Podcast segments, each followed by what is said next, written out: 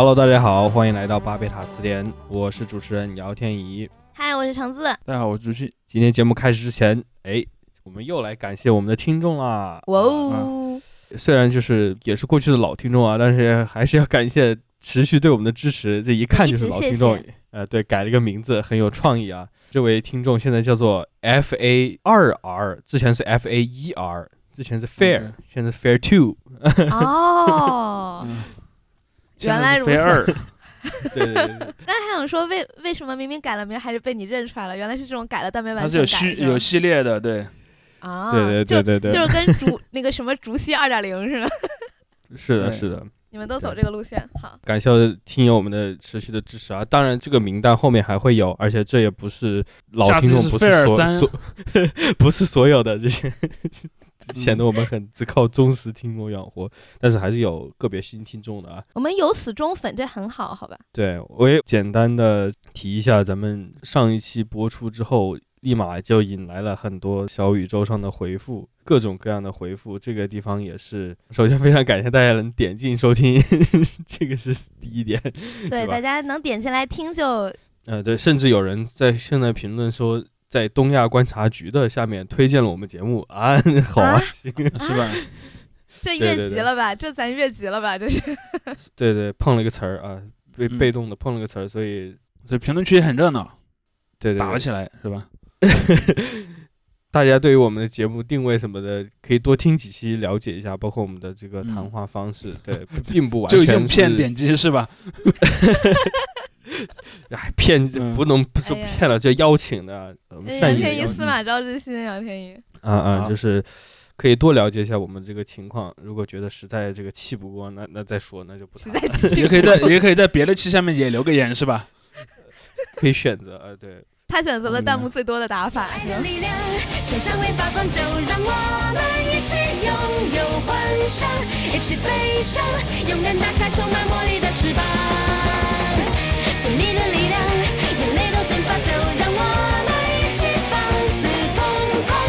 没人能抵抗。我爱你的力量。嗯，好，那我们这期要聊什么呢？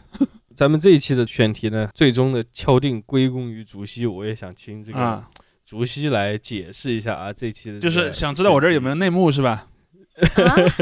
确实哈。说到这个嗯，来吧来吧，我们今天其实要讨论的是一个网红，当然他你现在去搜已经搜不出来这个人自己的号了，他现在可能嗯，还作为一种素材存在于别的人的视频里啊，他叫做秀才。哎，他抖音不是刚解封吗？呃啊，有没有解封我不太确定啊，因为我这两天没嗯。上，但是之前是应该是有相关对的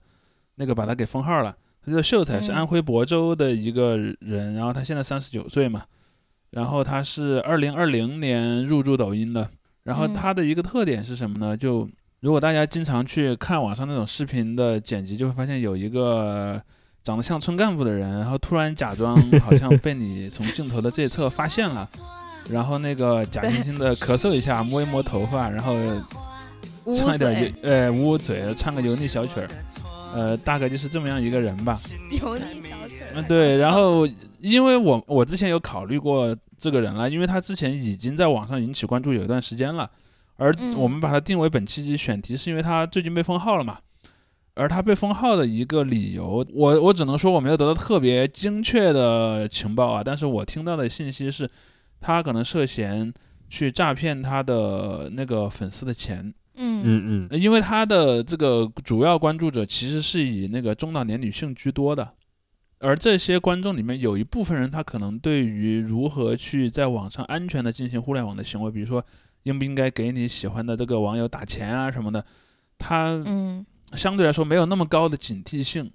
所以他们可能就出了一些问题吧。嗯，简单的先说这么样一个情况，呃，我要说的一个是，他非常厉害、非常神奇的是，他从一万粉涨到一百万粉的时候，其实只花了三个月多一点儿。哇，嗯就是靠这种同一种视频类型是吧？嗯，他但他早期其实有点儿各种都尝试一点儿，但是后来他发现现在的这个类型是最合适的，就是首先环境对环境得是村里，他经常是在现在干农活，比如说什么收玉米啊，嗯嗯或者给那个什么蔬菜浇水，然后穿的呢是那种呃那种村干部村干部的那种那种风格的衣服，，polo 衫什么对 polo 衫，然后皮带，对，然后呢呃那个发型也是那种典型那样的一个发型，所谓的呃听菊风嘛，就乡村版听菊风，然后然后再突然转过来，然后再开始对着屏幕去唱一些那个歌嘛，大概是这么一个，还不是唱，还是对口型哎，应该对口型不是他本人唱了，因为其实很多一般的很多的一般的网友知道秀才，其实是他之前有一个他和另外一个网红进行 PK 的事件，然后、嗯呃吸引了很多人的关注。嗯嗯，嗯，那是一个性转版的秀才嘛，就相呃，差不多对。而这两个人 PK 后之后不久，秀才就出事儿了，哦，而且。事实上，现在人们发现秀才这个模式火了之后，还有别人在模仿他，但是暂时还没有出现像他一样火的。但是如果他被封了，搞不好一段时间之后会出现一个填补同类同类市场空白的人，或者若干个 填补空白的人。因为其实大家都知道一个事儿，就是前两年就出现过，当时也有媒体报道过，就是所谓的那个贾进东事件嘛。啊，展东，哎，对，就是各种那个 勒东，对吧？然后就是反正 ID 可能取的跟靳东差不多，或者靳西之类的。然后那个模仿靳东那个呃，包括打扮的风格、说话的风格，然后在网上去发一些视频，还有直播嘛，因为直播是可以互动的。然后就去嗯吸引一些中老年粉丝，然后有时候可能还涉及到一些诈骗之类的事儿吧。对，应该说这样的对，应应该应该说秀才是这一类的类型里面最大的一个。嗯，最出圈的嘛，算是现在。对，是的，对。我看到他这个人是，我一开始有一个印象，是因为有一阵子大家都在，就是有很多那种鬼畜视频，什么会用他的视频，然后有人把他和之前的大力王剪在一起，剪到一起是的。对，然然后我想说这个人是谁，也太土了吧？而且经常剪给他剪的内容是什么？比如他正在偷车，然后突然啊，被你发现了，对，干其他事情突然被发对，然现对，被发现了，然后你去看 B 站上就会有大量这样的，因为他有时候还会用一些特定的 BGM，就连那些嗯 BGM 其实也都会让人一一听到就想起那个秀才的那那张脸嘛。嗯，对然后就后来我就去搜这个人，然后发现哇，原来他有那么多粉丝，有那么大的粉丝量。后来也了解到他被称为什么养老金杀手，就专门 去搞那种已经拿养老金或退休金的人。因为今年的五月其实出过一个事情，就是有一位老太太，然后已经七十二岁了，她从吉林一个嗯人坐火车到亳州去找这个秀才，但是在那个老奶奶的那个视角里，她认为我们俩是网友，嗯，就她认为她和秀才之间是网友，她其实不太能意识到那个这是一个单向的，其实它是个电视，它是更像嗯电视的。但是在老奶奶的视角里，她觉得这像是一个两个人在比如说聊天、啊，私生饭，对，当当然，我觉得这个还是不一样的，就是说，呃，在我们青少年的追星的这个群体里面，私生饭这个行为他是自觉的，就是我知道我是私生饭，嗯但是那个老奶奶她可能不知道自己这个行为是属于类似于所谓私私生饭行为的，因为她压根儿就不把自己的行为看成是一种追星。嗯嗯，奶奶觉得是网恋奔现。对，因为呃，我觉得这这个可能也跟手机这个平台的属性有关。就你在手机上去看一个竖屏的一个视频，其实感觉真的挺像一个什么视频聊天啊，或者是这样的一个对对，场景。而且其实秀才这个人，他他故意在做这样一个事儿的，就是他是有点打破第四面墙的。如果说我们把嗯秀才的作品，呃，看成是一个戏剧的话，秀才很显很显然打破了第四面墙。你看。嗯，他不是在那个手机里面演，他的一切的演出都是我发现了手机外面有个人在看我，嗯，还很羞涩一下，然后再跟你对话。对，然后所以他的那个，我觉得如果你缺乏这方面的一个，也不能叫知识吧，缺缺乏这方面的一个习惯或者说一个感知，你可能真的会觉得他跟你之间互动性特别强，而且他应该也还有做一些直播之类的事儿。对嗯我看了他的这个弹幕打开，大家都说就是把他那些抖音的视频剪在一起放在一起看，真的很痛苦，很难坚持下去。是吧？然后我都还对还撑着把它看完了。然后我在这个看的过程中，其实我在想，就是我试图从这个啊，对吧？媒体分析的这个角度来讲，就是很基本的，就刚才主席提到嘛，它有这样一个嗯打破第四面墙的一个点。还有就是，其实嗯它这个叫做什么农村的这个设定，我觉得还是挺有趣嗯的。就是它不纯粹是就说一个普通的一个农村或者怎么样，它经常就是说是干农活，其实也不太像，就是它是那种表演式显然是在的干农活。拍视频了，他不是真的在干活。对对 对对就他也不是一个整农民那种感觉。对对，他他没有说嗯把自己真的化身成那样一个农民模样，而是非常秀秀气气的。比如说这些大家玩梗最多的摘两个豆角，什么再摘几个辣椒这样的事情。对，甚至你会看他大部分视频里面摘辣椒的时候，他都没有，他都仍然是穿的那个 polo 衫的。呃对他那因为一点因为其实根本不像干农活的。对，因为真的在村里干农活儿，我反正从我的经验来看，人们不会穿着 polo 衫干农活儿的。还有一一类视频就是关于那种背景不是农田，而是那种乡村的一些屋子，呃屋子，对，或者道路，还有什么就是停车场，嗯，是的，嗯那些场合其实我我觉得对于如果他的那些就是所谓的目标观众来说是非常有辨识度和可感度的，这个非常能够加深嗯这种沉浸感。对于那些观众来说，因为这个比如说他那种农村的，其实在我们看来也许有点小别墅一样的这种私人房，或者是这种 对吧？嗯，农村的道路其那种小别野。对对对，看嗯看起来非有亲切感。种什么。我不知道他路边停的车是不是五菱宏光了，但如果是那个效果不是会更好。不是五菱宏光，对那看来还有改进的空间。对，还有一个就是他的品牌了，嗯，他选择的这个音乐的内容，就是我我虽然那些歌确实一听，对于我们很多人来说一听就辣耳朵嘛，感觉就是呃顿时回到十年前那种感觉。有时候会在这些呃大巴上面放的这种音乐，发廊什么的。发廊都不放这样的，啊？这个太土了。这这啊，你发廊们发廊那么长吗？发廊都会放那种就是要有那种蹦迪版的吧，哦，就那种广场舞能会放曲可能。会放王心凌我觉得。对一些迪厅 remix，对，但他放的这些其实是那种很典型的，就是短视频平台的音乐嘛，它很适合你配着那个音乐做一些小动作的，但是难度又不是特别高。嗯，就比比心什么的对。，而而且还有一点就是，我就想想说那些歌曲的主题，就是我 OK，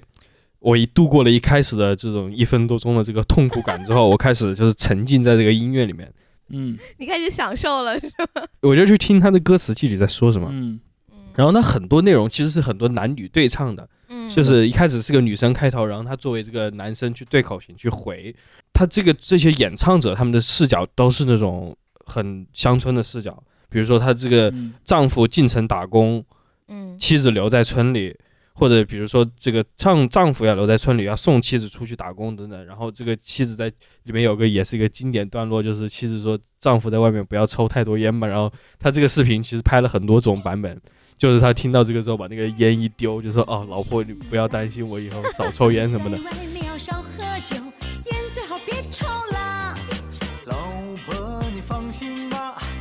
都挺好的。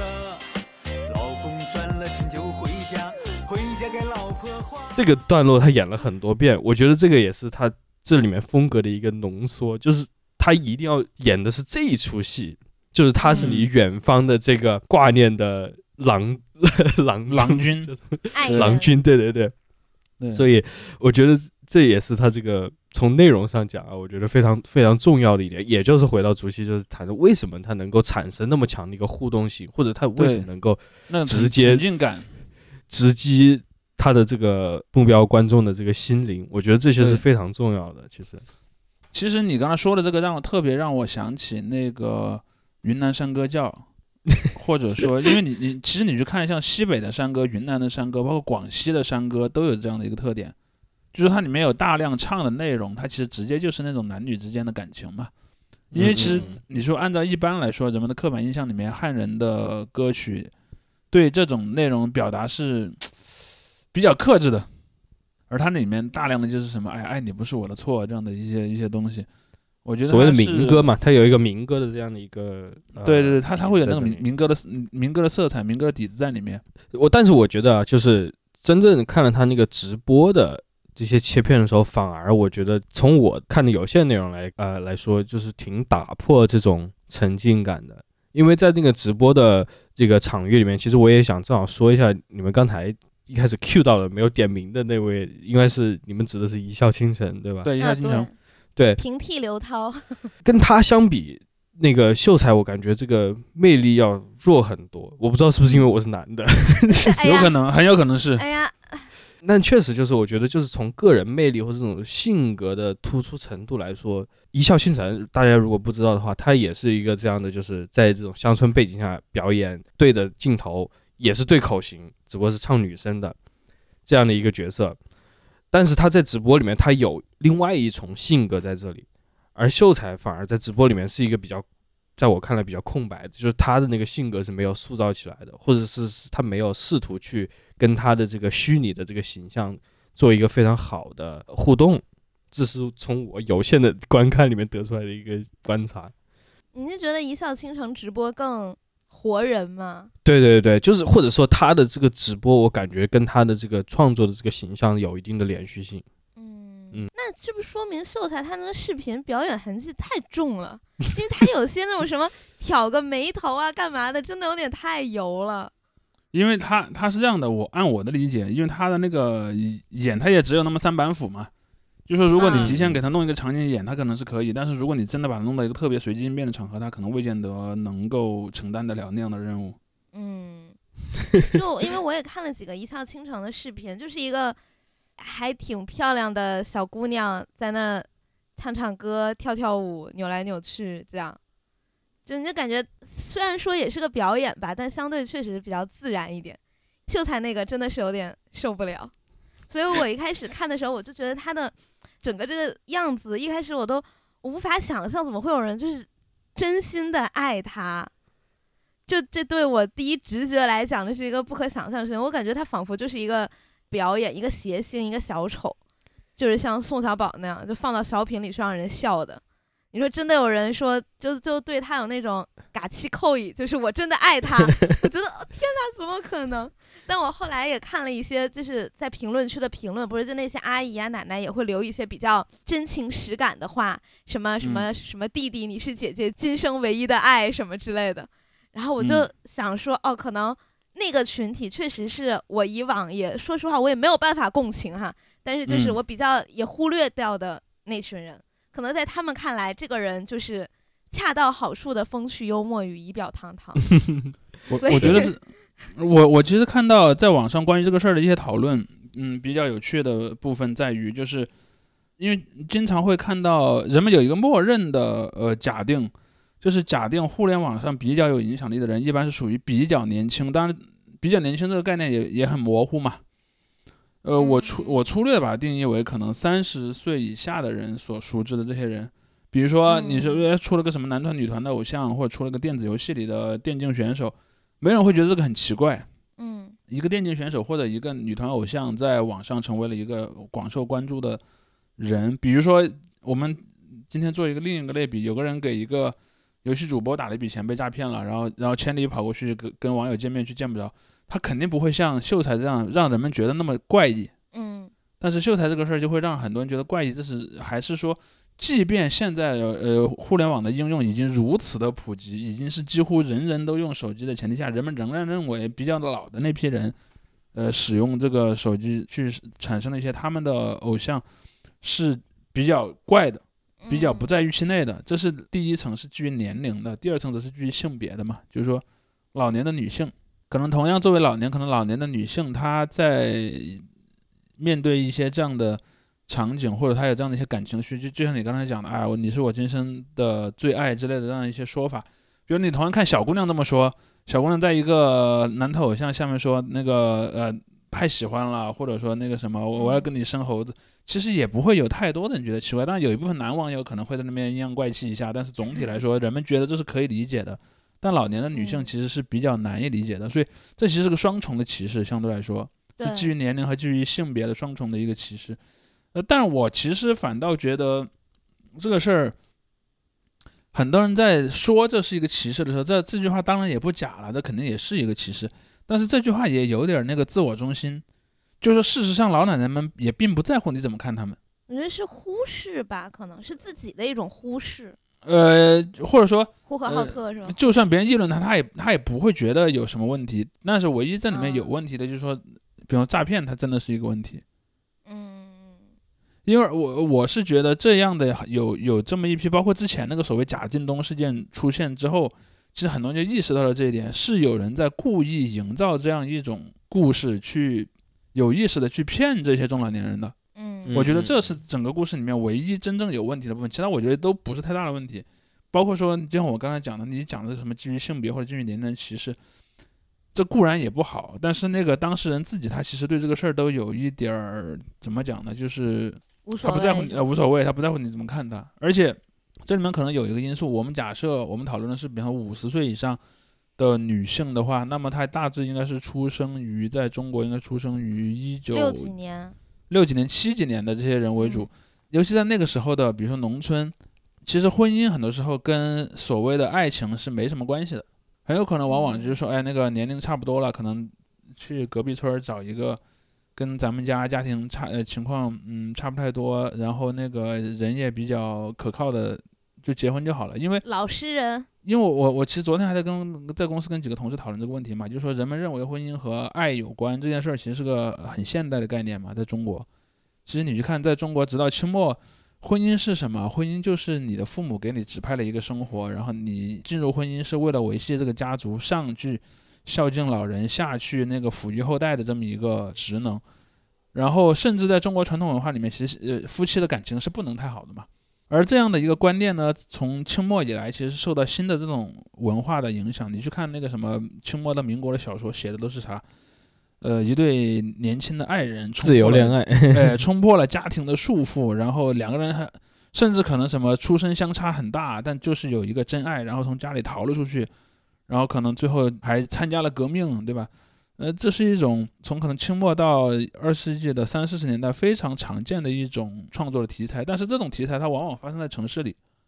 或者说就算你出生在农村，你也是在城市里逃离了这个传统的婚姻。就类似于像那个《雷雨》《雷雨》里面一样嘛，对吧？《雷雨》里面那个故事是发生在城市里的宅子里的，嗯但是那些没有离开农村的那些出生于农村的人，他们的婚姻的呃模式其实仍然在很大程度上是保留了那个旧的婚姻模式的，即便是后来经历了所谓的那些激进的什么文化大革命啊，什么公社化运动，其实在这块儿的改变不太大。其实到改革开放之后，这个东西才逐渐的受冲击，而且都不是全国各地普遍的受冲击。如果你的那个所在的那个农村地区人员外出打工来的越晚，来的越少，你受这个冲击是越弱的。嗯。所以大量的农村的女性，她其实仍然生活在这样的一种被指派的包办婚姻里面的。所以你在这一个逻辑上来讲，她没有爱或者说需要爱，其实是一个挺符合预期的东西。嗯，然后这个东西也不被大家但大家都假装不知道嘛。大家也，不希望他有，就是那种叫做不问不说嘛，就是所有的假装这个问题不存在。要讳莫如深。对，尤其是还有一个年龄问题，我是是是再稍微补充一点，就是说，因为在中国人们就觉得啊，你年龄大了就就怎么怎么样，而且你知道，在中国，我因为我之前看到网上有人说啊，呃，这个是针对女性，我我倒不完全同意，因为针对男性也是一样的。你说你要是是个男的啊，五十多岁的老头儿，你还说啊，我希望得到爱，然后我希望得到什么，一样的会被人 骂很变态的，一样会被人骂很变态，甚至我觉得可能会比老年女性被骂的更厉害。你显得更变态吧？可对，因为你显得更变态了。我记得有一年我到我到我到香港去玩儿，然后当时我去买游戏，因为他们买游戏的那个就是很多做做游戏啊，包括模型啊、偶像啊这种，买哪种游戏呢？就 Switch 上的游戏，因为当时在那边买很便宜嘛。然后那栋楼那栋楼里面有一层就是会卖那个光盘的，那层里面有很多其实是卖那种偶偶像的音乐的。你经常看到那个嗯店门口会贴着说，哎，那个呃预定的某某某的专辑现在已经到了，然后可以来拿了之类的这样的一些小通知。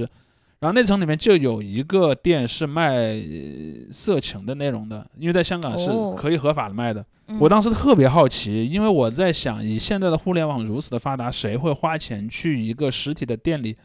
买这样的东西呢？于是我就到那个店里去看了一下，然后我发现几乎全是看起来啊，就从从肉眼看起来至少是六十岁以上的男性。哦，那他们不会上网还是我不知道，熟我悉喜欢物理媒体的质感。呃，我不知道他们是就像 还看实体书的人一样不知是吧道呃，对，不知道怎么去上网找这样的东西，呃，啊或者只是仅仅是因为习惯了。反正我看到了有好几位因为因为这种地方人也不是很多，说句实话。嗯，但是反正我人看们喜欢翻阅的感觉。对，全是老年男性。快分享给叔叔们一些资源吧。对，然后我当时其实就在想这样的一个问题，就是说他作为一个老年人，他有一些情感或者说欲望的需求，其实是有点令人尴尬的，就在我们的传统文化里面，因为那个店有个很有趣的细节，它门上有个帘子，就是你嗯得进到里面，你才能看见里面是谁。对因为对对，在内层的那些店，为了招揽生意嘛，一般店门口都是透明的，或者是直接开着门的，但它是有一个嗯帘子的。然后我觉得这个帘子本身就代表了一种人们对这个东西的一个一个可能怕不好的想怕象，小朋友误入吧，也可能。也许吧，但是但是你应该能也能看出来，嗯，我觉得这种如果专门说成人产业的话，这个是一个相当于行业规矩了，到啊，处都那倒是是这样的。吧但是反正我我我其实当时给我的感觉就是说，对对对，对这帮老大爷，我也倒倒倒也说不上同情或者什么，但是我就说他们其实是处在一个呃非常边缘的这么一个一个状态一个位置的。或者就是可能到他们那个身份、那个年龄，他在年轻人的或者就是说话声音比较大的这帮年轻人的眼睛里，其实是一个很扁平化的形象了。你就是个爸爸，你是个叔叔，你怎么能对吧？你怎么能谈恋爱呢？啊太恶心了吧那样。对，你就像我们，谁能想象自己爸爸妈妈发生关系？其实我觉得最近可能不是十来年吧，可能五差不多十嗯，电视剧这方面，在这个场域上面在走一个不同的道路，因为这个有一层这个是所谓的这种宣传的任务嘛，但是大家又既想把这个电视剧制作方啊，他既想把一些这种年轻的有号召力的演员拿出来，但是他又要讲一个可能在精神上比较偏传统的故事。我们嗯看到之前的那个什么呃讲扶贫的那个叫啥来着？前两年的跟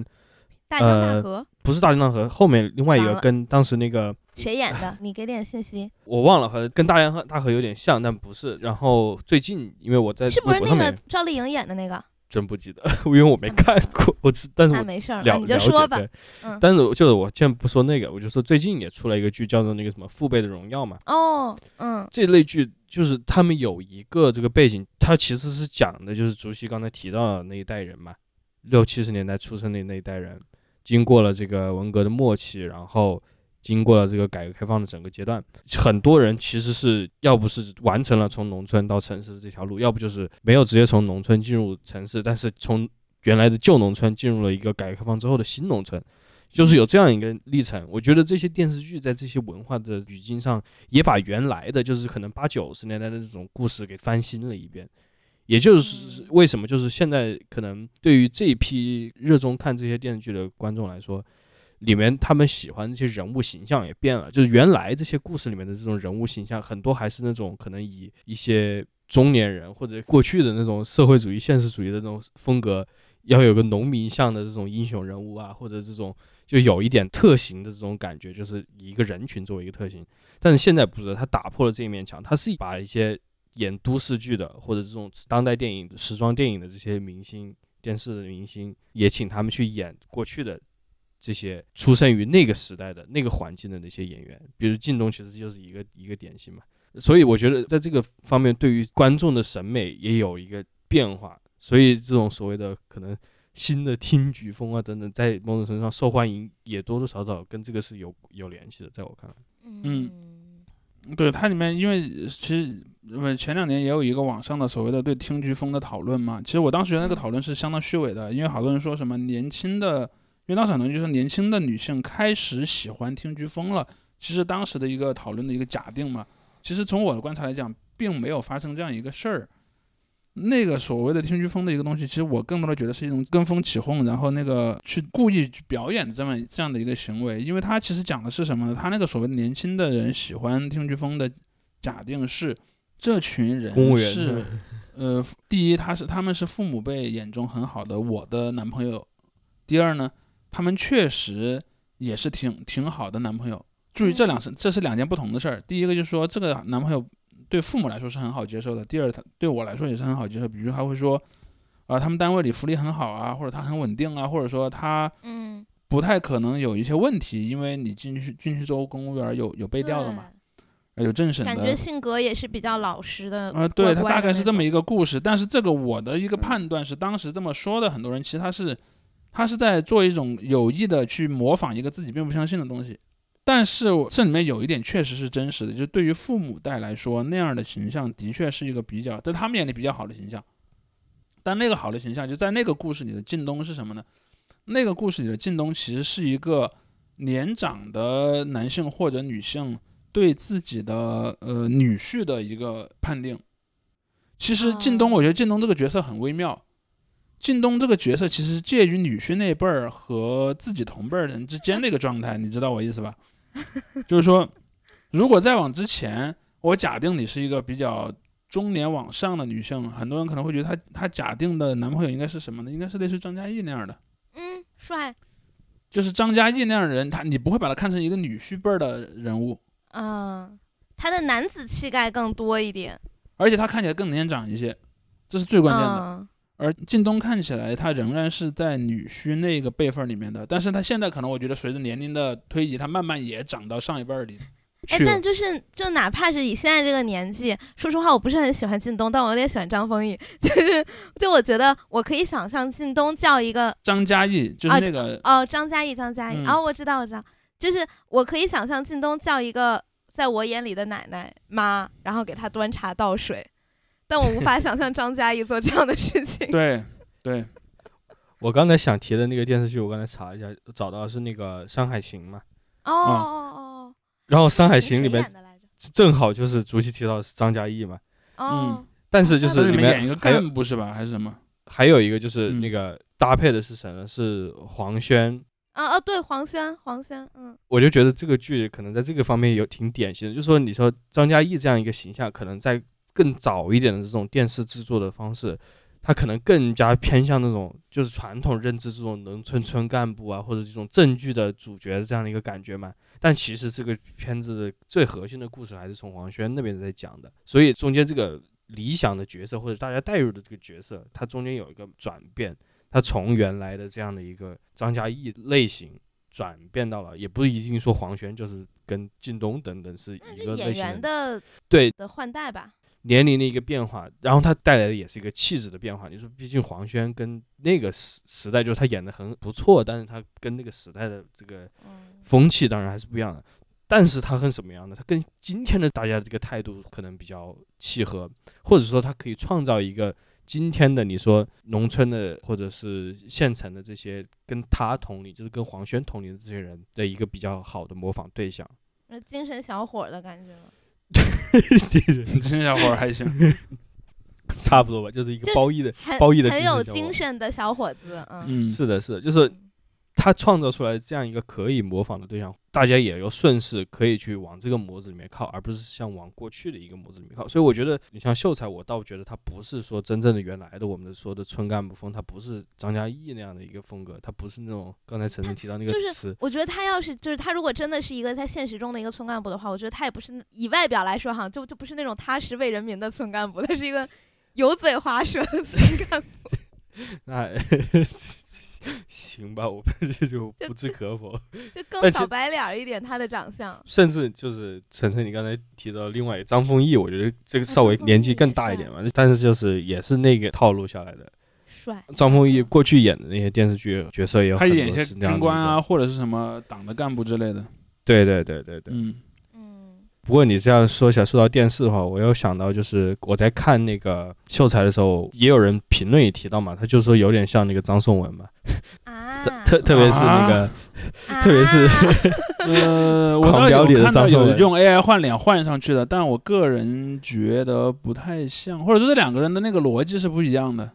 是的，是的，对我，然后我就在好奇，因为前一段时间那个腾讯还是哪个网站，就是放出来去年吧，还是今年，就是所有电视剧的一个热榜，然后呃狂，飙狂飙是断层第一嘛，哦，嗯，嗯，但是就是狂飙，我觉得在某种程度上也在讲我刚才这种故事，就是两代不同形象的。虽然张颂文跟张译是同一代人的，而且张译，说实话，我觉得他算上一代演员了，他也不是年轻演员了。他其实就是活跃的对我觉得比较少吧。可能看，我对我觉得可能看你在什么时候去看到这个人，啊你会留下很很嗯不一样的印象。比如因为他是我妈很喜欢的演员。对你去看他早年的那些什么士兵突击，对吧？啊啊，嗯对，对你可能会留下他是一个给你的印象是可能三十多岁的这么一种状态。但现在因为前段时间我刚好还看了一个那个呃张译演的电影儿，就是《嗯万里归途》，嗯，讲撤侨嗯的。我觉得他里面演的基本上嗯他他他跟赵立坚是一个年龄了，就是五十来岁的部里的中层干部。所以我能理解你说的那个东西，因为这里面确实还有一个问题，就是同样当我们在讨论同样一个呃演员的时候，可能不同的人理解你他的形象是不一样的，因为你可能第一次呃认知到这个人的时候的环境是完全不一样的，就像就像那个就像费翔一样嘛。我记得当时那个有有有一天我出去看电影，我去看应该是芭比，我在看芭比那天，刚好那个《封神榜》也也很火嘛。我出电影的时候，我隔壁那个厅刚好是播完《封神榜》，我在下楼的时候就有两个比较年轻的朋友，呃，在讨论刚看完的电影。其中那个男孩就跟那个女孩说：“你知道刚才那个电影里面演那个纣王的人吗？”然后那个女孩，那个女孩说他挺帅的，大概这么一个给她这样一个评价。然后那个啊男孩跟她说他是我妈最喜欢的歌手。对，就我我就想说的是，因为不同的人对这个人的认知，他的起点是不一样的。嗯嗯，可能对于他嗯身边那个二十多岁的女朋友来说，可能是一个比方说九八年甚至零零年之后出生的人，可能在他眼里，费翔一出来就已经是个有魅力的头老头儿了老头，嗯，对，但是在她男朋友的妈妈那一代人看来，可能就是八十年代一个从美国回来的烫着卷发的，呃，很帅的百老汇歌手，嗯，而且是一个三十来岁的比较青春的形象，所以这两个可能给出的是完全不一样的一个印象。对，所以我觉得有些演员可能他他就是两头都靠的。我觉得靳东是有点两头都靠了。我觉得随着时间推移，他会越来越具有那种老干部，对，就是村村里的年长女性喜欢的那种干部风格，而且是那种中老年干部风格，他会他会逐渐往那方面去靠。而且我觉得，我不知道他他自己在这个选选一些剧本的时候，是不是故意在往那个方向去靠？我感觉他好像蛮蛮爱去演一些这种干部的。我不知道他是不是那种什么国家演员协会之类的这样的组织一些他应该是有的，他在对北京还还是一个民主党派的主委。对我，我觉得这个方面也有一定的这个政治意味在里面。他作为这种优秀的，可能在这个时候被被作为一种所谓的 typecast 嘛，也被比较定型的一个，嗯就是你要演这类角色的话，都请他，因为他有足够的号召力等等。嗯你以后你就不能再去随便演别的类型的角色，对对对，也有对你的那个对形象不好我觉得是。打击是吗？对我觉得我觉得靳东再过两年，如果再拍一个类似于《人民的名义》的那个剧，他在能在里面演省委常委了，我觉得就是什么李达康那种角色。如果如果再过两年的话，靳东一开始火是什么呀？是那个吗？《琅琊榜》还是再早一点儿？因为我记得当时《琅琊榜》就就就是有一些那种 CP 粉嘛，就是我我是从那个时候开始知道他的，所以等后来我再一看他，哎，怎么开始从？因为他在在《琅琊榜》里面是一个胡歌的一个朋友，反正也是长发飘飘的那种形象。嗯，然后我我再看他演现代剧，我怎么形象改变这么大，就一下子就变成叔叔了。哎然后刚才说到张译，就我妈有一部除了《父母爱情》之外，哈，她有一部反复看的张译主演的剧，就是那个《鸡毛飞上天》，他和樱桃主演的，然后讲的是一个那种创业的故事，然后也是嗯。从跨度很大，跟《父母爱情》似的，从两个人还是小年轻儿甚至小孩儿的时候，一直到两个人已经成年成成家，嗯嗯嗯然后分分合合，家庭事业这样的。我觉得这种剧会让一一个是当然对演员来说是一个挑战，他能演得好，也确实是很很厉害，然后就会让这些观众就会觉得我跟他走了一生，然后这观众又是一个已经已经走过半生的人，他就会觉得、哦哇，在人生的每个阶段我都能感受到他的那个就是他演的角色的心路历程，所以就嗯会、就会特别能共情。那个像秀才这个，我就觉得像那些叫他弟弟的人看，甚至那已经七十多岁的奶奶，对吧？我觉得在他眼里，你要按说按年纪来说，这这这秀才可以当他儿子了，但是他把他当做一个同龄人，我觉得他在看秀才的时候，他心理上也回到了自己那个年纪。是的，是的，对，没有，我觉得这里面可能有一个双向奔赴，是怎么讲呢？就是说，在他眼里，他认为的秀才或者说靳东的化身是比他那个这个人自己真实年龄还要再大一点儿的。比如说，我做个假设，比如说可能，比如说秀才自己啊，可能什么三十三十八、三十九，但是在对方看来，他可能是个四十多的人，哦，因为他的打扮使他其实比他的那个真实年龄要更老一点儿。而像你说的，他那个在说这个话的人，他可能他自己对自己的年龄投射可能是有点往回退的。嗯，对，那相遇问题了。，对，这是个相遇问题了。嗯，我在秀才被封之后，也是看到一些文章嘛。我记得我们以前也谈过类似的话题，就那那时候文章就在评论说啊，信息茧房啊，什么什么，就我记得很一段时间提到流行歌曲的时候，也有类似的讨论，因为那个时候是什么嗯那个可可托海的《牧羊人》是吧？那个歌特别火。哦，对，上春晚了。然后我和我朋友在那说这什么歌，然后一查，哇，原来在抖音上那么火。对对对，那时候有类似的讨论，在那之前也有类似的讨论，这会儿又有类似的讨论，嗯大家都写的差不多的文章嘛，就说哎、什么年轻人的信信息茧房，也就是提到我们其实刚才点到了几点，就是对于什么这种城乡之间的差距啊、年龄之间差距、性别之间差距导致的对某一群体的这个忽视。忽视嗯但其实就是说到这点，因为大家自己处在自己的这个环境里面，往往有一种不自知嘛，就觉得自己看到的这个东西是比较理所当然的。因为我想到一个另外一个对比的一个参照点是什么呢？就是说，你像《一笑倾城》这样的就比较平替的，我倒觉得还不是一个特别好的一个对比点。另外一个对比点是什么呢？是就是最近在虎扑上面也出现了一件有趣的事情。战鹰当选对对对女神是吧？对对对，就是虎虎扑上面办女神大战鹰这事儿我是真不了解。办这个他们一年一一度的女神大赛嘛，然后去年好像嗯是还是刘亦菲怎么样嘛，我不记得了，应该是的。反正就那几个。对对对，就那几。个，对对对。结果呢，就是今年一开始我是就瞟到了一眼，就是他们三十二强的时候就有这样一个人，我完全没有听说过，叫做战鹰。我那个时候才去嗯去查了是谁，然后他是一个博主，呃，他是一个这个在 B 站的一个博主，对对，职业围棋选手。嗯职业围棋选手，然后后现在不知道算主业还是副业吧，就是双主业吧。现在另外一个主业就是当这个直播播主，然后，然后一帮一方面是在这个直播的时候整活，另外一方面就是给大家真的就是直播的时候讲围棋。他也现在在做一些围棋推广的工作。嗯，太牛了！抽象果然看天分啊，这段有些女主播一辈子都播不出来。哪段儿哪段儿播啥了？天天说我抽象，我就做个零食分享也抽象吗？啥呀？这你们对抽象的定义到底是什么？然后他就在那个三十二强里面，然后跟很多就是我们过去谈到那些虎扑喜欢的那些明星，对对，什么高圆圆啊那些嗯刘亦菲啊，跟他们在一块儿，结果他都是赢了他的那个很大的，对对，他那他不光是赢，个投票而且他赢的那个比 比分是很悬殊的。我但我觉得这两个事儿里面还有一个区别，这个区别嗯在于，就是说投战鹰的人，他往往他不是以一种认真的心理在投。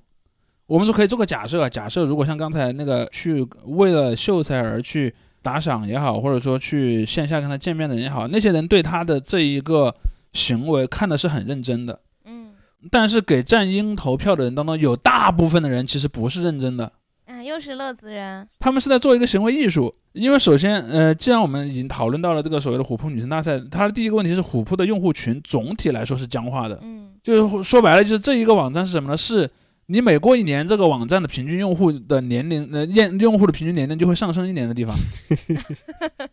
就是它它比较它比较难再去引进新的呃用户，当然肯定是有啊，我不是说绝对没有，但是它的那个主体已经几乎固定了，所以你去看他每年参与女神投票能吃到票的选手，基本上就是那么一批人。我可以给虎扑画一个比较粗略的年龄范围，我就说大概就是八五年到九五年的这出生的这些城市男性。为什么呢？因为虎扑最早在中国起家，其实靠的是那个 NBA 的影响力的扩大嘛，他做篮球起家的。的。而在而篮球这个东西在中国的影响力呃的扩大，其实就是姚明进入 NBA 这一个事儿的一个结果。而这个事儿我如果没记错，应该是在二零零二或者二零零三年，在那个时候十几岁的人，基本上也就是可能八十年代后期的这批人。所以说这个嗯这个论坛的用户的基本盘就是那样的一群人。而随着姚明从 NBA 退役，其实 NBA 在中国也比较难获得新的观众了。但一个是姚明退役，第二个则是新的一代人他们看的东西本身习惯也发生了变化。所以说你去看他年年都是什么高圆圆，年年都是什么 九十年代的那一批香港女演员，甚至那些女演员可能现在已经六十多岁了，她们早就没有演电影了，但是她每年还能吃很多票。可能偶尔会有一些新出现的女明星能在里面兴风作浪那么一下子，但是你去看，如果你以四强、八强这种分呃池子去看的话，几乎不带变的。嗯，而我认为投战鹰的人里面有很多人，我就是故意为了破坏这个局面去投的。我部分同意，因为我确实我知道你的意思，我知道你们肯定有认真的人，因为如果我要那样说话就太累了，我那样说话就太累了。但是我我要说在这里面我的判断啊，是主体绝对是不认真的人。我跟你讲，我的观察是什么？我的观察是，就是一开始就是战鹰在三十二强那个时候，我在看嘛，他那时候的投票高，包括那时候他对手谁我忘了，就没有那么重要嘛，就是不是刘亦菲这样的人。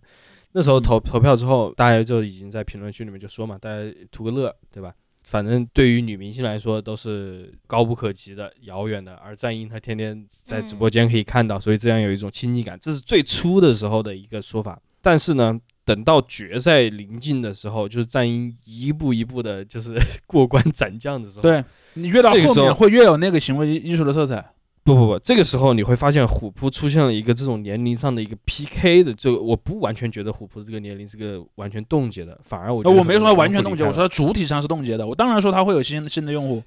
就是比较冻结，因为这时候虎扑那些老用户非常不高兴了，他们就说：“OK，玩归玩啊，玩到这差不多了，就是你怎么能还继续让这样一个直播播博主去乱杀这些 我心中女神呢嗯出现嗯保守派了是吧？对对对，结果就是嗯这个势头完全没有办法收拾，然后很多人其实就已经不完全是乐子了，就很多人说不定一开始是乐子，但是把自己已经就是说服进去了。他们这个说法就是刚才我提到的那个那个说法，就是说女明星这些东西对我们来说，说实话都是虚的，而战鹰对他们来说是一个比较啊真实的任务。他们觉醒了，他们发现自己那么就是在之前那几年投的，其实都是一个虚无的票，对对投了又怎么样呢？他又不会谢谢你的。我想指出，我作为一个语言学家，我必须要指出这个比赛本身有个非常微妙的地方，就是他投的那个对象叫什么？女神，女神吗，它里面有个神字儿，这个字本身就代表了一种遥不可及。虽然那个比赛是二零一几年才有的，但你看它里面的那些人物，都是在九十年代甚至八十年代就出现的人物，两千年以后出现的都已经算是非常小字辈儿的了，像什么刘亦菲这种，就是在那样的一个年代里面，男性跟这种什么女明星或者是女的这个这个演员、女的歌手，这本来就是遥不可及的。但确实，我觉得天怡说到了一个点，就是说，战鹰在这样的一个一个形象里面，他其实是一个，虽然他也是个和体育沾边儿的人，他是因为他是和体育沾边儿才被列入这个初赛的嘛。但是他的重点并不是他是一个棋手，而在于恰好在于他他对这个棋手的身份的一个解构嘛。他下棋其实从职业选手角度来讲，他比较菜的，他也没有拿过什么冠军。但是呢，他是比较能够和这些呃网友打成一片。其实还有很多类似这样的人。我之前在抖音上看过一位羽毛球的选手，也是一个女性的羽毛球选手。她当然她的视频几乎都是讲羽毛球的，但是人们看她的重点是什么？看她有多菜，因为她总是很嗯嚣张的说我要去挑战谁谁谁，我要去挑战谁谁谁。当然她她的水平相对业余选手肯定是很高的，但是在职业选手里面是很低的，所以经常就是被各种暴打，然后那个网友们看到了很开心。我觉得其实这里面是有一个需求的，就是至少在男网友里面啊，这个需求很大，就是我需要看一个让我没有距离感的人。当然，我觉得拉下神坛嘛。对，但这里面可能几种心理是相混合的。我认为在在那个呃女神大赛里面，他们后来就去去投给战鹰的，有很多人他就是故意要破坏你这套传统的，或者说嗯就经常有人讲所谓的乐子，乐子，他们反复在讲这个词的意思是什么？当然，用乐子这个词的人，大部分时候是在逃避的。但是嗯这样在刚才那个语境下，他可能就是说我已经认为传统的那种板结的，多年以来没有什么新意的比赛很无聊了，嗯我要去故意破坏它。甚至我认为这不光是个代际因素，就不光是比方说你可能假定啊，假定有一批二十岁左右的人是个喜欢看乐子的年轻虎扑用户，和一帮四十岁的保守派虎扑用户，这两拨人之间进行了一个对决。其实我觉得不全是，我认为在年龄偏大的用户里面，也有很多人是抱着一种玩闹或者说去破坏这样的一个东西的一个一个心理去玩的。当然，我看不到一手的数据啊，我虎扑的后台也许有，我我不知道，但是说他给我的感觉是，就并不是所有的三十五岁、五四十岁的虎扑用户都是保守派。当然，保守派必然是在那个群体里的，但那个群体里面并不全是保守派。嗯，那为什么是战鹰而不是什么 like 冯提莫或者周姐这样的女主播呢？冯提莫和周姐就不是虎扑喜欢的，因为冯提莫和周姐过去有所谓的丑闻嘛，这些事情其其实就挺影响在他们心中的这个打引号女神的对，战英虽然不是呃很漂亮，但是她会给人一个感觉，就是至少在虎扑直男的眼里啊，她是个很单纯的角色。啊，而周姐像什么呢？在他们眼中，周姐像个小太妹。嗯，对，社会小太妹那种。你去看那个，包括说前两天那个什么周姐和 PG One 恋情曝光，哇，那些男的在那边 闹得沸反盈天，然后跟这个就是有关系的。你看有一部分就就哎呀，我破防了，周姐怎么是这样的呢？另一部分人就在跟前面那部分老哥说，难道他不应该本来就是这样的吗？嗯，所以你去看这两种意识形态都是很有趣的。就是有一类人可能真的是拿她当是打引号的女神在看，另一拨人说你们难道不知道她是个小太妹吗？嗯，所以它对它里面有这样的一个东西，所以他们对女神还是有一种，就是你要比较，你还是要有神的那一面，但是你要是一个平易近人的神。现在，对对，对，就是你可以平易近人，但你不能是个小太妹，嗯，就还是要就是你不能那种对，单纯班花儿那种感觉。是的，就是怎么说呢？就是在、在这帮在这帮那个那个那个虎扑直男的眼里，你不可以是一个喜欢嘻哈歌手的人。嗯，这里面你会发现，宝宝对，你会发现这里面有个非常有趣的东西，就是包括我在知乎上也看到，现在的这帮直男的舆论里面有一个趋向是什么呢？就是讨厌体育生和嘻哈歌手。但是我当时就在说，你们不是你们这个行为难道不是很搞笑吗？谁最喜欢嘻哈歌手？不也是你们当年琥珀老哥天天在那聊嘻哈音乐吗？然后谁讨厌体育生？难道喜欢体育明星最喜欢体育明星的不就是你们这群人吗？他是这样的，我可以喜欢，但我不喜欢你去喜欢他们。这个你是指嗯女、女性了，嗯。他会觉得啊，那个喜欢这样的角色是我们男人的事儿，嗯，这是个非常有趣的观念。这就是来到我提到的这个跟秀才这个事情可以对比的一点，就是在战鹰获胜之后，虎扑上面也出现了一些反思嘛，打引号反思啊，特别有人在这里哀悼嘛，一个时代的结束，就是刚才提到的，一一些人觉得就说，OK，这个女神大赛现在已经彻底变味了，或者失去它说大家觉得的意义了。对对，虎虎扑变味了，或者怎么样，就是已经被小屁孩占领了。这个其实也是长期存在的一个调调，因为虎扑里面我们其实一直没有谈啊，它中间关于电竞的讨论也是很多的，但是这个先不对谈题外话，嗯，嗯这些内容开始有出现，甚至就是溢出到别的场域里面，可能在贴吧或者是 B 站都有人在讨论，就是说大家哎，特指年轻男性的现在这个审美已经不再被这些演员，现在大家可能有点看不起他们了，或者瞧不上他们，就不被这些演员牵着鼻子走，反而他们是要追求的一个更加贴近他们的偶像，能够跟他们对对话的这些偶像。这个说辞跟秀才的那个这种嗯反思是完全不一样的。就是他对于这个男男性观众的这样一个所谓的反思，和对秀才的女性观众的一个反思，嗯，中间有个非常大的差别。然后我们一提到秀才，就是说啊，我们没有去关注，呃，我们去忽视了这些什么什么。而当战鹰获胜之后，大家就会感叹啊，这这是一个这种长江后浪推前浪。仍然在这个论述之中，大家没有把秀才啊，或者是这一批姑且也称为偶像吧，这些人当做是怎么说呢？一个当下时代精神的一部分，他被当成了当下时代精神的一个异类。它是一个，这就是我之前说的嘛，就是就是基于年龄和性别的歧视嘛，就说嗯你小屁孩喜欢的那就是新潮的，老年人喜欢的那就是奇怪的。奇怪的，嗯，哎，但我倒也看到过对秀才的一个评论是说，你看他起名叫秀才嘛，就是他、嗯他不是状元，然后他也不是什么啊，姿态很低是吧？对，就是状元又他他他将来是驸马，对吧？然后嗯秀才再加上这个名字，给人感觉就是像那个村官像像像吕青侯那种，就是他嗯他有点小文化，然后不是但是水平又不是特别高。啊、对，然后又、嗯又有点小小帅气，对吧？就是嗯就这么一个形象，所以就是他又比起明星来说，对于那些奶奶们来说，对吧？是是真的有可能出现在我邻居的这么一个形象。嗯，然后他不在电视里，他可能就在我身边，可能我邻居新就是新新搬进来一家就长这样，然后他又嗯可能也有被秀才这个名字所催眠的一部分吧，就好像我们知道一个人叫建国，就会有一个既定印象一样那种感觉。嗯所以就 我倒也有看到过这样的讨论，然后我记得当时看到这个讨论的时候，我还想到，我就想到当时 AKB 它主打的那个定陪伴就是班里第二抢手的女生。嗯就不是班花儿，然后是一嗯个第二名，常务副班花儿。对，就是呃，就就就有点小可爱，然后更嗯，能见到面的那种形象。就就嗯就就可能现在大家也是被那种流量啊，或者被明星弄弄得有点那个了之后，开始转向这种形象吧。嗯对。其实我看到秀才，我还想到一个词儿叫什么，就是男菩萨嘛。这个小哎，红男菩萨那秀才可配不上。不，我他我想他这个最多算个算个男伽蓝吧，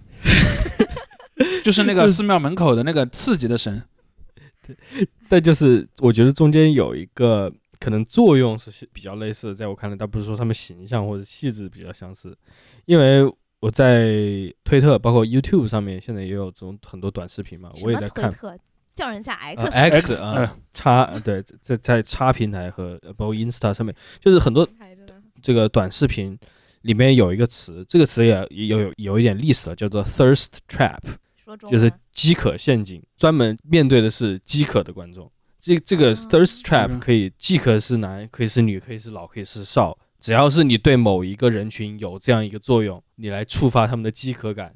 那你就是这样一个，你就给我推地下偶像是吧？就是对对对，对 触发了我的饥渴感。对对对，呃我不知道对你的是什么，对吧？然后很多这种 Insta 的一些女女模特，这就不说了嘛，这就是很大家经常当成典型来说的。当然也有一些这种男士的，在小红书上面的这个对应就是所谓的这种男菩萨，一开始就是可能要秀一下身材啊，就是要长得要好看呀、等等等等。嗯。只不过就是我觉得在某种程度上，秀才跟他们这个作用方式啊、作用形式啊是一样的都是虽然有表现上的一个不同，但是它其实的嗯。这个内核是一样的，它都是一种 thirst trap，只不过秀才是面对这个人群，他是不喜欢看到你说我要把这个肌肉露出来，我要露个上衣或者怎么样，我要去把自己修的特别的精致，嗯，或者要做一些那种所谓打引号他撩不是肉撩人的体上的这样的。饥渴，他是那种精神上的。对我觉得也是有的，不，他只不过他是肉体上的这个饥渴，跟我们常规喜欢看的 哎哎哎，习惯一样是吧？啊习惯看的不一样，或者说呈现方式不一样了，就对对说对它里面可能是包含了那个意味，但是那个意味的呈现方式不是以那种直录的方法来给你的。对对对，嗯，但他用的歌的情感表达都很直接。这就是它的特点嘛。嗯，是他说我什么什么，就是是因为爱太美你不吧是我的错，是你太美惹的祸。这剪对到片头啊，吧就这样的杨天宇。对它里面那种什么所谓的听菊风打扮，我觉得在某种程度上，对于很多人来说，确实就成为了一种性癖嘛，也许就。引发了一些幻想，是吧？对，嗯，这个其实是很很奇妙的，就是一个一个比较秀气白净的干部的形象。确实，我我大概可以理解你说那个逻辑了。对，而且你我现在现在回想起来，就说看那个《一笑倾城》嘛，就《一笑倾城》，它也不是网上一些可能穿着上更性感啊，或者怎么样的一嗯些这种女博主的那种风格，她甚至就是就是穿的其实都很普通的衣服，都是那种平时的衣服，她就是要有这样一个气质在这里，这样一个外观的感受，这个我觉得。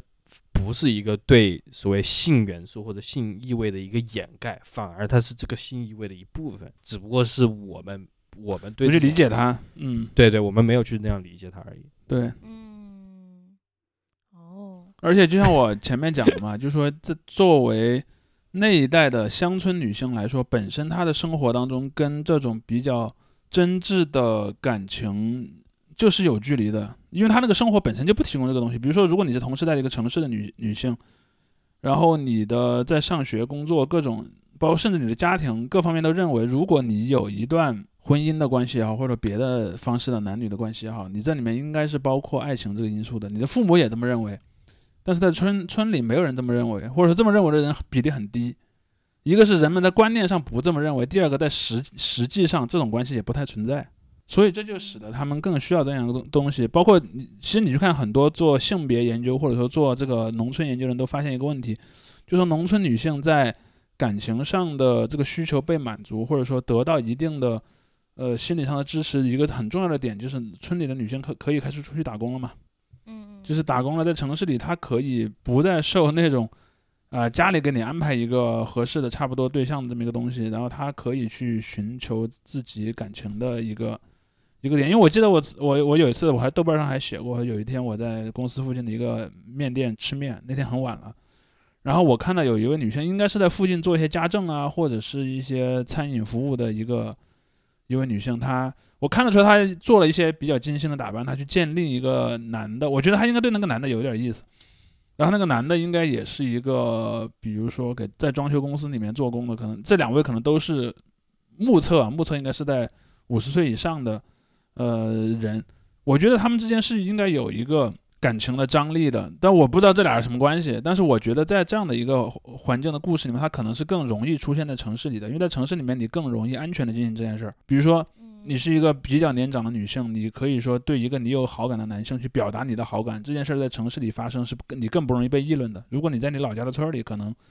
就比较够呛。而互联网空间的特点是什么呢？互联网空间的特点它其实更隐蔽的，尤其是我们前面一开始就说了，呃，秀才故意用了很多种的策略去打破第四面墙，让他产生一种呃，好像我们俩在视频连线一样的感觉。嗯，好像一对一的，对，所以这样的话就会对这样的一些人可能会更有影响力。他们就会真的坠入爱河了，是吧？对就哦，他说他爱我，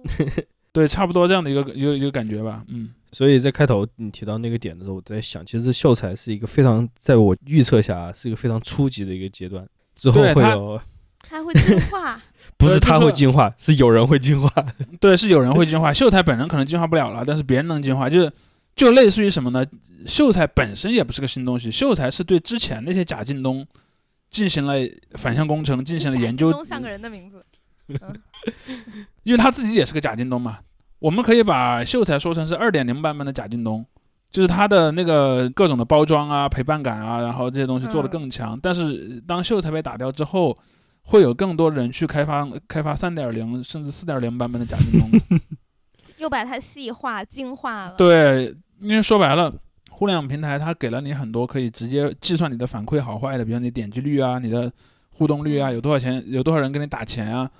然后它都会通过一种这样的商业模式的方法给你一个非常明确的信号。所以我觉得我我同意天怡的这个看法，以后肯定还会有更多迭代版本的贾金龙出来的。你比如说，你回到二零一五年，你那个时候去看 Instagram 上面的所谓的 thirst trap，对于很多男性来说，可能就是那种非常典型的这种白人的什么身材比较好的模特。但是嗯，呢，你到今天来看，它针对每一个亚文化群体、不同的年龄层，都有各自各样的一个形态。你如果是那种嗯音乐迷啊，他有专门那种就是哎长得也很漂亮，然后又是纹身，又会弹琴呀、怎么样，就是给你展示这些内容。如果你是喜喜欢哥特风，他也有那样的啊，对，然后这电影的人有什么样的呢？电影的，也也也有个导演是吧？不不，就是有一些人喜欢拍短剧嘛，他也会嗯演这样的，就是这样的东西也有。然后不只是女性对男性，就男性对女性也是这样的。所以在这个层级里，你看见到过了七八年了，在海外的这个社交网络上面已经比较发达了，进入这样一个状态，人家还开发了 Only、OnlyFans，这个肯定是在嗯甚至以后你都。不用那个什么了，你以后用那个算法自动生成这样的图 或者视频。对哦但是在中国，我觉得你会看到，随着也许吧，我觉得现在到已经就手机的使用普及到一个可能接近临界点的一个状态，就是你没有办法可能再普及下去了。嗯，在这个状态下，就是面临的就是说你要怎么样去进一步把这个市场，就是说把这个迭代精细，化了。对对，把它彻底推推广了，你怎么割是吧？对对对。但是其中其实很多人还是没有被割的嘛，对吧？只被割的只是少数如果单纯是说有，比如说这个形象很受那群体的喜爱什么，然后他给他，他愿意给他打赏，愿意把自己的养老金都给他什么的，那是一个你情我愿的事情。但是他要诈骗，这就这就很大问题对了。我们暂时不说 啊有没有诈骗的这个事情。OK，那就是就是就如果说老年人有他们自己的嗯 TFBOYS，、这不是也就相互理解了？就大家都是一样的，对，没有什么区别，只只不过取向不一样罢了。是的，是的，所以我还挺期待的，因为我很好奇这个，对吧？贾进东的形象能够进化到什么哎，程度？靳东会不会告我们啊？这一期那倒不会够产生，什么样的这个因为我们说的是贾京东也是在消费他嘛，我们并没对他有什么意见，对吧？啊，对对对，对京东是这个优秀的受害者从这个逻辑上来说，对 确实。嗯，所以我就我觉得《狂飙》里面张颂文那也是一种变体吧，在那个形象上可能就也是一个属于有点斯文败类的。我觉得张颂文那他演那个角色那种坏的那一面，可能更有魅力一些，就是对我们、对我的嗯。和我的朋友这种人来说，但是我觉得可能对真正的中年人来说有点遥远了，因为大家不是很希望你看到，罪犯 就是不是也不是不希望，就是说从那个角度来，从比如说相互吸引的这样一个角度嗯。来看，他们不希不太希望看到你有那样的一个犯罪或者那样一个恶的这样一个那程那度。肯定，这 坏坏的气质是一直很受人欢迎的，但是可能嗯，他不能犯罪，绝大多数中国观众对于这个的还是有比较偏保守的。你不嗯像你像美国的有一些网红，他可以去搞一些擦边、枪支啊，甚至毒品的这些东西，但是你在中国肯定是你这些东西自由不能沾的。美利坚。对，特别反而我是看的 B 站上面特别搞笑，就是评论那个秀才，就说他在很多那个什么摘菜，就是摘豆角、摘辣椒的时候，说他那个鬼鬼祟祟的样子，很像在偷 偷菜、偷辣椒。但我觉得，就是你说，如果真的人家那个什么目你说标观，你说偷菜被发现，然后突然开始表白，这合理吗？就是目标观众，他说不定就是能够接受这样一个坏的啊程度，他反而他觉得这个是个非常有魅力的一个点，就说你是在小偷小摸，但是这个也是非常有吸引力、非常有人性的一点吧。嗯、有人性倒是，啊、也行吧，就是可能大家的性癖各不相同，就是 不是怎么会有人偷菜偷偷到一半被发现，然后突然就很害羞，他还不是害怕，他很害羞，然后突然开始唱情歌，这合理吗？这个就是幻想的，对吧？对，也太坏了吧，这个人。他的幻想剧情里是合理的，在现实生活里是不合理的。好的呢，那嗯可能下一个版本就会出这样的剧情了，这已。经出了，下一个版本嗯谁知道再去做啥？对，偷鸡了呀天呐，还偷电脑。？OK OK 哎，那我们要不要讲一下那个？OK，在这个结尾也向大家通知一声啊，大家看到我们嗯这个节目标题九九啊，巴别塔99 Planet 九九，嗯，所以我们马上就迎来我们的这个百期大典。其实呃我们有几个口径计算的期数，对吧？就是如果你不算那个正片儿编号，看更新的已经突破一百了，但是看那个带编号的，应该本期是九十九嘛。是是是，嗯然后我们现在目前的这个百期呢，计划是到时候会做一期相当于线线上连麦，当然不是直播啊，但是也是这个线上连麦和我们的听众一块儿。预计的日期可能是在十月的第二周，也就是四十五号的那个周末的某一天，因为十一大家也都放假了。十五吧，因为我十四考编辑资格证。OK，对啊，这个好一天古阳城嗯大，家就体谅的古阳城这么辛苦，我不想 考，朋友们，考了就要被吊销了。对，不不古阳城前脚考证儿，后脚还要给给大家跟大家互动大。家不要害害我这个证被吊销哈，大家那个嗯谨、谨慎发言啊，到时候。所以我们有这样一个计划。之后呢，我们在应该是我们的之后的声音内容里面也会向大家提醒这个、嗯呃具体的一些安排，也会在我们这个小宇宙的通告啊，包括我们的微博上面进行一些更新。希望大家踊跃参加，我们可以实时的交流。因为之前也考虑过线下，但线嗯下还是比较受限于这个城市，因为我对们三个都在北京。嗯，对，那对对对那如果我们到一千期的时候，我们就全国巡回线下，好吧？一千期你要算一下我们那时候多少岁啊，同志？嗯，哎差不多嘛。希望那到时候人那还活个时候咱着。那个时候咱们就去看看贾进东了，好吧？那个时候我们已经 对，啊那时候是那个时候可能都不已经不是贾进东了，那个时候可能是一个贾王俊凯了。对 对，那那个时候就靠大家就是给我贡献的钱，让我去给他们刷礼物了，好吧？OK OK，嗯把你的养老金全给骗掉了。对，完了，哎，就是我了，下一个。行吧行吧，好，行，那我们就下期节目，下下下一个内容再见。好的，再见这。么难措辞吗？拜拜。OK，好的，拜拜谢谢，拜拜。忙完一天的工作，轻轻哼上一首歌，管他唱的什么曲儿，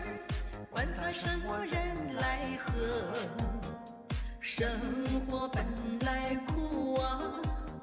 不愿想太多。谁对我好，我就把谁放在心